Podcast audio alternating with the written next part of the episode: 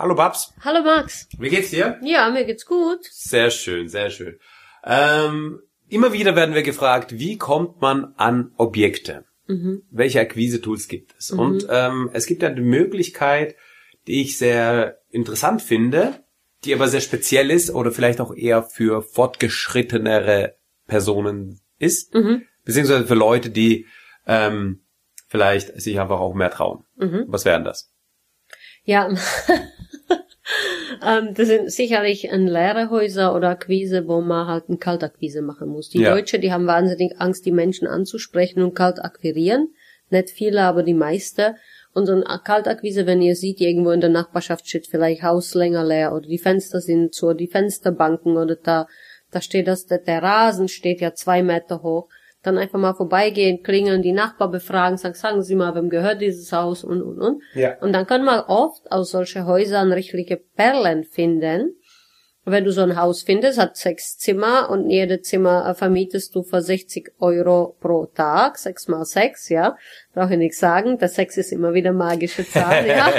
Dann hast du äh, also eben äh, geschwind mal, also eben damit fast 4000 Euro gemacht und das vermietest du dann an die Monteure, so wie ich, bin da spezialisiert, oder machst du mehrere Stockwerke, machst Aufteilung, kannst es sanieren und oft kannst du es auch sehr günstig, äh, sehr günstig kriegen oder du ja. kannst Fix und Flip betreiben, kannst es flippen. Ja. Ähm, ich bin da nicht so die Spezialisten, Spezialistin in dem Bereich Flippen. Vielleicht traue ich mich irgendwann daran, aber vielleicht auch nicht. Ich glaube, ich habe dafür zu viel Bestand. bin dafür zu viel Bestandhalterin, als ich ein Flipperin wäre.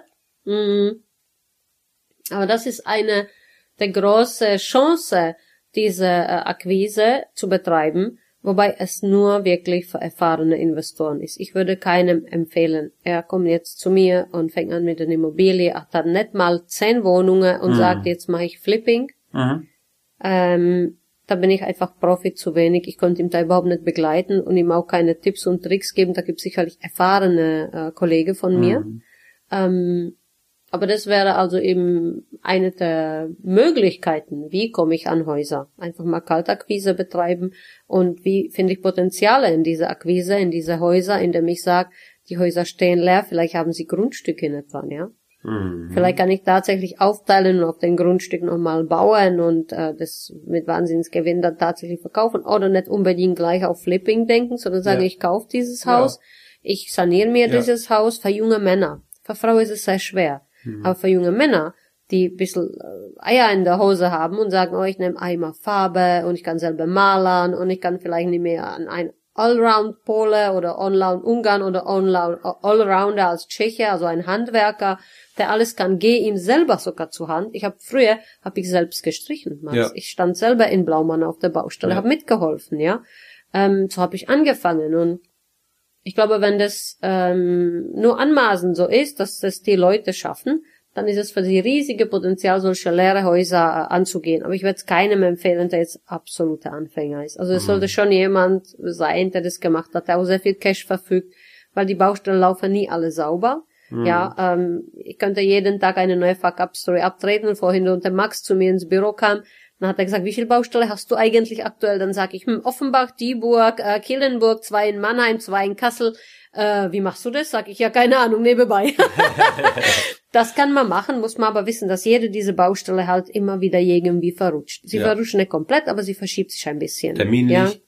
budgetmäßig, gibt verschiedene Möglichkeiten. Ja, also wenn beispielsweise heute war nass und es friert, dann können die Handwerker nicht arbeiten, weil sie dann 70 Kilometer weiter wegfahren müssen und 70 Kilometer jeden Tag hin und zurück sind mm, 140 mal ja. fünf Tage, wo sie arbeiten, dann hast du wieder gleich ein Budget, was verrutscht ist. Damit hat man nicht gerechnet, ja. Haben sie keine Arbeit, sind die Handwerker dann danach ganz weg, ja. ja. Also ich meine, das muss man halt als Investor wissen, das gehört dazu und das ist für die Anfänger oft schwierig so einzuschätzen. Also solche Potenziale würde ich nur empfehlen, jemand, der schon in dieser Menü sich bewegt hat und der Erfahrung hat und auch entweder Investor in den Rücken oder genug mhm. Cash selbst verfügt. Und erfahrungsgemäß, Max, wir brauchen uns nichts vormachen, sind die meisten Leute ohne Cash und nur die wenigsten haben richtig viel Kapital. Daher ist es ein sehr, sehr schwieriges Thema. Was, was, was ist da bei der Kaltakquise, wo ist das Problem? Wieso machen das nicht alle? Also ist es die Schwelle, jemand Fremdes anzusprechen oder was ist das? Also ich würde sagen, auf jeden Fall, man hat nicht so den Mut. mhm. äh, hinzugehen und sagen, wem gehört jetzt der Einfamilienhaus und denken sie, es wird mir denjenigen verkaufen, wo sind die Leute? Das ist mhm. alles sehr, sehr schwierig, sehr kompliziert und ähm, der innere Schweinehund zu überwinden. Man wird von Kind auf in deutsche Schule gelehrt, ähm, füge dich dem Muster, es gibt gewisse Anordnungen, das darfst du nicht machen und da darfst du nicht aus dem Muster ausbrechen. Ach Gott, ach Gott, hast du dir das schon mal durchgelesen? Äh, es gibt kaum wahrscheinlich ein Land, der mehr konditioniert ist, in Muster gepackt ist, nach Gesetzgebung, Ver Verordnungen lebt wie Deutschland.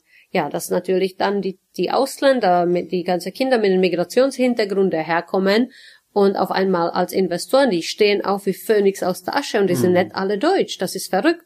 Warum? Sie haben keine Angst, anderen anzusprechen. Er weiß, äh, ein Ausländer weiß, dich frisst ja keiner. Ja. Ja, wenn ich heute eine anspreche, kann sagen, hey Blödeku, was willst du von mir? Mhm. Äh, damit kann ich aber leben. Mhm. Und Im besten Falle kann ich sagen, wow, was für eine Frau und die hat mich jetzt angesprochen. Äh, mega. Ja. Und wenn du heute, das kannst du schon gut beobachten, geht doch mal in Deutschland auf die Straße, fang an zu lachen und lächel die Leute an. Ah, die werden denken, Alter, was hat die denn geraucht? Das Zeug hätte ich ja auch gern. Es geht nur darum, dass heute die Leute nicht mal lachen. Die laufen alle wie die Zombie durch die Straße, haben keine Zeit für irgendwas. Und wenn du sie nur anlachst, gucke sie dich schon komisch an. Die lachen auch gar nicht mehr zurück. Die sind so schockiert, so in eine Starre verfallen. Wow, eine schöne Frau lacht mich jetzt an. Was mache ich jetzt? Was mache ich jetzt? Ja? Die kriegen da an Anfälle. Und dasselbe ist, dass die Leute halt einfach Angst haben, mit den anderen zu verhandeln, zu sagen, wie mache ich das, wie sieht's da aus, ähm, ja. was hättest du denn gern, wie können wir uns einigen und dann dabei ganz charmant lachen und sagen, oh, das hätte ich gern, kann aber nicht, komm mir doch entgegen, komm, wie machen wir das, irgendwie muss man uns doch mal einigen. Und alles ist verhandelbar, schon mhm. immer. Mhm. Es war, also, glaube ich, seit babylonische Zeiten ist es so, Klar. dass alles verhandelbar ist, ja. Man muss, man muss, man muss Meistens sprechen, man muss drüber sprechen, man muss es aussprechen, man muss es einfach auf den Tisch legen und erst wenn es da ist, erst wenn man es sehen kann, erst wenn ein Angebot da ist, kann man drüber reden. Solange kein Angebot im Raum steht, kann man nicht drüber reden. Richtig. Das ist halt ein, eine der größten Probleme überhaupt. Und äh, deshalb leere Häuser ja, Potenziale im Bereich Grundstücken ja, aber bitte nichts für unsere Anfänger. Finger weg. Jungs ja. und Mädels. Erst zehn Wohnungen aufbauen, richtige äh, Cashflow-Überschüsse schaffen, euch über die Mietkonzepte Gedanken zu machen, was schon schwierig genug ist. Ja. ja, damit überfordere ich so ziemlich jeden. Egal, ob ich auf der großen Bühne performe von tausenden von Menschen, darüber Podcast schreibe, online gehe, ich überfordere einfach damit jeden.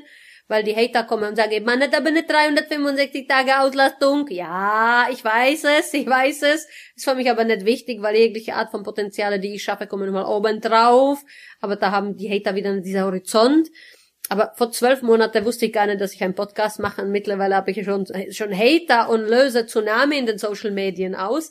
Also man entwickelt sich immer wieder weiter, man bleibt nicht stehen und auch meine Persönlichkeit entwickelt sich in diesem Bereich weiter und mir werden diese Hater immer wieder scheißegal und wenn die Journalisten irgendwas schreiben, dann nehme ich auch Stellungnahme gerne dazu, das ist doch auch mal toll. Ja, sehr schön, Babs. Also ich freue mich drauf. Ähm, Akquise-Tool, leere Häuser was für Profis oder was für Fortgeschrittene, sage ich mal so. Aber traut euch ran, da gibt es auch einiges zu holen. Ja? Wir hören uns das nächste Mal und wenn ihr an eure zehn, also wenn du noch keine zehn Wohnungen hast und du willst an deine zehn kommen, dann geh auf www.spinnerclub.de und komm. Oder Hashtag Bob Steger. Auf Instagram, genau. Ja. Bis bald. Ciao.